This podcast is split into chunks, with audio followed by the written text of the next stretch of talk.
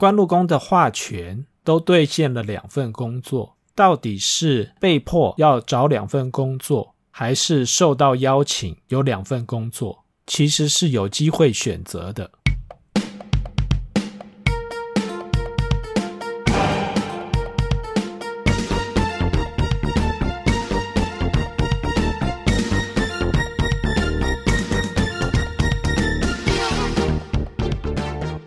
上一集我们谈到了做自己的生命设计师这个概念，谈到了重力问题、船锚问题，还有三种不同的人生版本：人生一、人生二，还有人生三。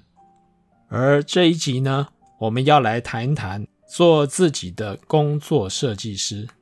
这个灵感呢，也是由两位史丹佛大学的教授所合写的这本书。做自己的工作设计师而来的。如果您对这本书有兴趣，我会将相关的资讯放在这一集的资讯栏里。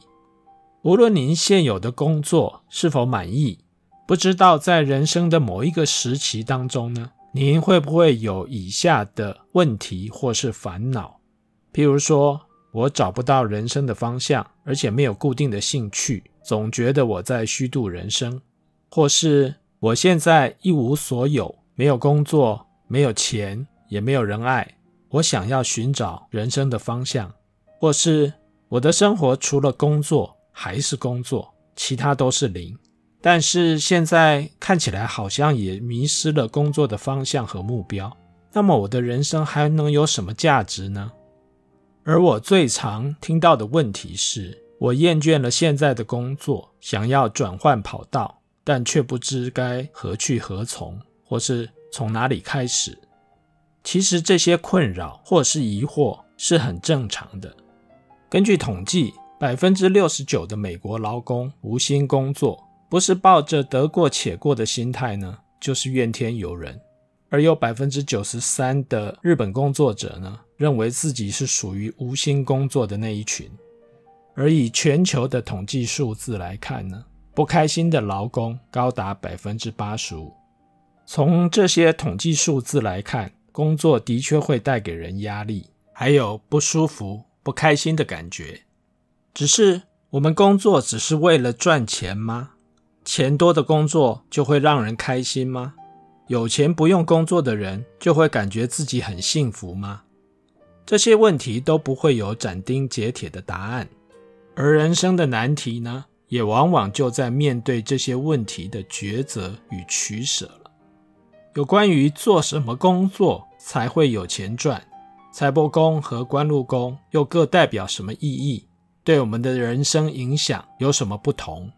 如果您对这些议题有兴趣，可以听听我们的第二十二集，或许会有些帮助。我们在上一集曾经提到。设计的本质呢，是解决问题和满足需求。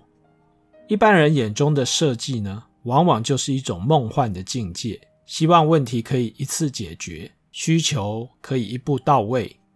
而这种一次解决、一步到位的背后呢，往往是对于现况极度不满，或者是极度的厌恶。但是设计师的第一步却是接受现状，接受自己碰上的现实。想办法呢，重新拟定问题，用行动导向的心态呢，打造出一个东西，或者说是打造出一个原型。而厌恶现状，不肯接受现状，往往会让我们产生一种偏执，将所有的心思和关注放在让我们不舒服的地方。而这种厌恶呢，只会让自己的情绪更加的恶劣，心态也更为负面。其实接受现状和我们上回所提到的面临重力问题的情况差不多，也就是承认这些问题的存在，而且没有办法靠我们个人来解决。而接受现状呢，并不是说口头上接受，而是必须从心态还有认知上去改变，去接受现状。接受现状之后呢，我们才有余裕和心思去思索。有哪些做法或是行动能够改变现状，或是让现状变得更好？改变自己固然并不容易，但是如果想要改变他人呢，则是难上加难。如果我们将现状能够变好的关键呢，建立在他人的改变，往往只会带来更多的痛苦和失望。你不妨想想看，连你都不愿意改变自己，更何况你要他人改变来满足你的需求，更是不容易。在论命的过程中，有些人只想知道他什么时候可以脱离困境，什么时候会有好运降临。但是如果一旦提到了改变或是行动，这些人呢，就会搬出各种的理由和难处，拒绝改变。想要换工作，但是不想学习一技之长；想要结束一段感情，却在经济上仍要依赖对方；想要自立门户，证明自己的能力，却舍不得家中提供的优渥生活。这些都是矛盾，这些也都是人们拒绝改变的状况。这些看起来像是接受现状的心态呢，背后并没有企图改变的行为，那么这些现状就会变成常态，最后演变成困境，让我们更加的不舒服。有些人来论命的时候呢，会觉得命理师料事如神，好像是命理师在决定作命者的命运，将来会遇到什么事情。事实上呢，决定或者是好坏。还是操纵在作命者自己的手里。我最常举的例子就是，某一个作命者想要知道他下一个大限工作会不会比较顺利，不要像这个大限有一餐没一餐的，过得并不开心，也不富裕。而他下一个大限的官禄宫呢，有化权，其实看起来还不错。但是如果在下一个大限之前，他并没有培养一技之长，那么在下一个大限呢，就可能需要两份工作，打两份工，才能维持他的生计。但是如果他愿意在下一个大限来临之前呢，就培养一技之长，认真的打磨，变成自己的一个优势，那么在下一个大限，官禄宫的化权就会变成兼职，不见得是打两份工。而是在自己的专业当中呢，找到不同的工作机会，甚至于是接受别人的邀请，而有另外一份兼职的工作。那么官禄宫的化权都兑现了两份工作，只是一个是必须自己辛辛苦苦的去找，而另外一个可能是别人的邀请。这两份兼职所带来的收入以及成就感就会有很大的差异了。因此，到底是被迫要找两份工作，还是受到邀请有两份工作，其实是有机会选择的。在《做自己的工作设计师》这本书当中呢，两位作者认为每个人都应该当一个自造者，也就是 maker，打造属于自己的东西。这些东西可以概分为三个面向：经济、影响以及创意。经济就是用赚多少钱来衡量东西的价值。你所做的工作能够赚越多的钱，那么成就感与价值也就越大。这是一般普罗大众最有感也最羡慕的东西。而影响，也就是 impact，就是在非盈利世界中的衡量指标。譬如说，能够让偏远落后地区的孩子有机会受教育。或是终结某些传染性的疾病，或是减少海洋污染，你所做的东西呢，能够影响越多的人，成就感和价值也就越大。这和社会企业当中常常提到的 social impact，也就是社会影响力，是类似的概念。而创意或者是创意经济，就是你所做的东西或者是你的点子。能够表达自己的想法，让别人看到、关注，甚至于喜爱。受到的关注越多，成就感和价值就越大。而从事艺术、文化、表演相关工作的人呢，通常就是这一类东西的 maker。因此，每个人的人生就会是由这三种东西，也就是经济、影响、创意混搭。或者是混音而来的，你的人生成就呢，也不仅仅取决于你赚了多少钱。至于每一个人的人生当中呢，这三种东西的占比就可以自行调整，哪一项多一点，哪一项少一点，没有什么固定的规则。只要能够提升自己的成就感、价值感和幸福感，它就是一个适合的占比。而在人生不同的阶段呢，因为心境和价值观的改变，占比也会有所不同。而在我的论命经验中呢，有些当事人在目前的工作当中呢，找不到成就感，但是因为经济的考量，无法舍弃目前的工作。而这些工作呢，通常都是薪资福利相当不错的工作。因此，在工作以外的领域找寻成就感，就成了当事者必须探索或是发掘的方向。简单的来讲，就是我在工作上面找不到成就感，我就必须在其他的面向找到让我有成就感、有价值感的东西。虽然话是这么说没有错，但是有些人呢，并不擅长自我探索，或是没有方向。这个时候，紫微斗数的命盘和星曜的组合。就可以成为一个参考的方向。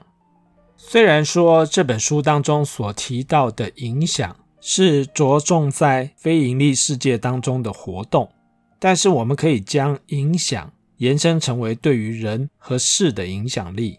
譬如说，公司的决策者对于员工有一定的影响力，政府的决策者对于人民有一定的影响力，老师对于学生有教化的影响力。而媒体对于政府的决策呢，也有某种程度的影响力，而这些影响力呢，都可以视为广泛的影响，也就是 impact。因此，我们的命宫、身宫的主星或是星曜，就可能是一种指标。譬如说，被视为财星的武曲、天府、太阴、禄存，这些坐命者呢，就会比较注重经济的活动。或经济的价值，太阳、天相、廉贞、紫微、巨门、天梁，或是天魁、天月，便会在不同的领域展现各自的影响力。譬如说，太阳非常注重公众事务的发展，愿意投身和群体有关的事；天相则愿意热心助人，廉贞。就会注重文化还有教化的活动。紫薇喜欢掌握权力，发挥他的影响力；而巨门呢，则在思想的领域发挥他的影响力。天梁则会注重公平正义，愿意投身改善不公不义的事物当中；而贵人星天魁天月则愿意呢花时间协助他人。而天机破军。贪狼、天同或是文昌文曲，则乐于得到众人的关注。天机和破军在十四主星当中都被视为非常具有创造力的主星，愿意花心思去创造一些崭新不同的事物。贪狼则需要有一个能够表现自我的舞台。天同呢，则对文学艺术相当有兴趣。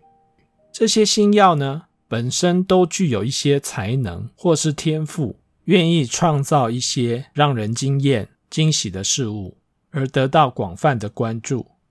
不仅如此，我们命宫三方四正的四化也扮演相当重要的角色。化禄通常着重于经济，或是让自己做的东西呢，具有经济价值。化权通常着重于影响。有些主星的化权代表实质的权力，可以让别人听从他的指令，展开行动，达成目标；而有些主星的化权呢，则代表倡议能力或者是号召能力。画科呢，则期望自己能够被看见、被关注，进而产生一定的知名度。而当星曜和四化组合之后呢，所产生的加成效果。更是令人惊艳。譬如说，舞曲化禄或是太阴化禄，会产生不错的经济力；紫薇化权、太阳化权，则会产生不小的影响力。而文昌画科、文曲画科也会因为自己的才华洋溢而引来众人的关注。人们在经历不同的大限时呢，大限的命宫还有各个宫位的主星呢，也会跟着转换。而本命的四化呢，也有机会会产生转变。再加上大限也有大限的四化，让每个人在不同的大限当中呢，心态和价值观也会跟着改变。同样的，我们的混音占比呢，也有可能随之而改变。如果我们用四化之间的转换来描述这种混音占比的表现呢，的确就会有画龙点睛的效果。譬如说，本来是画禄转为画科，那么作命者经济为先的价值观呢，就会转换为艺文为先。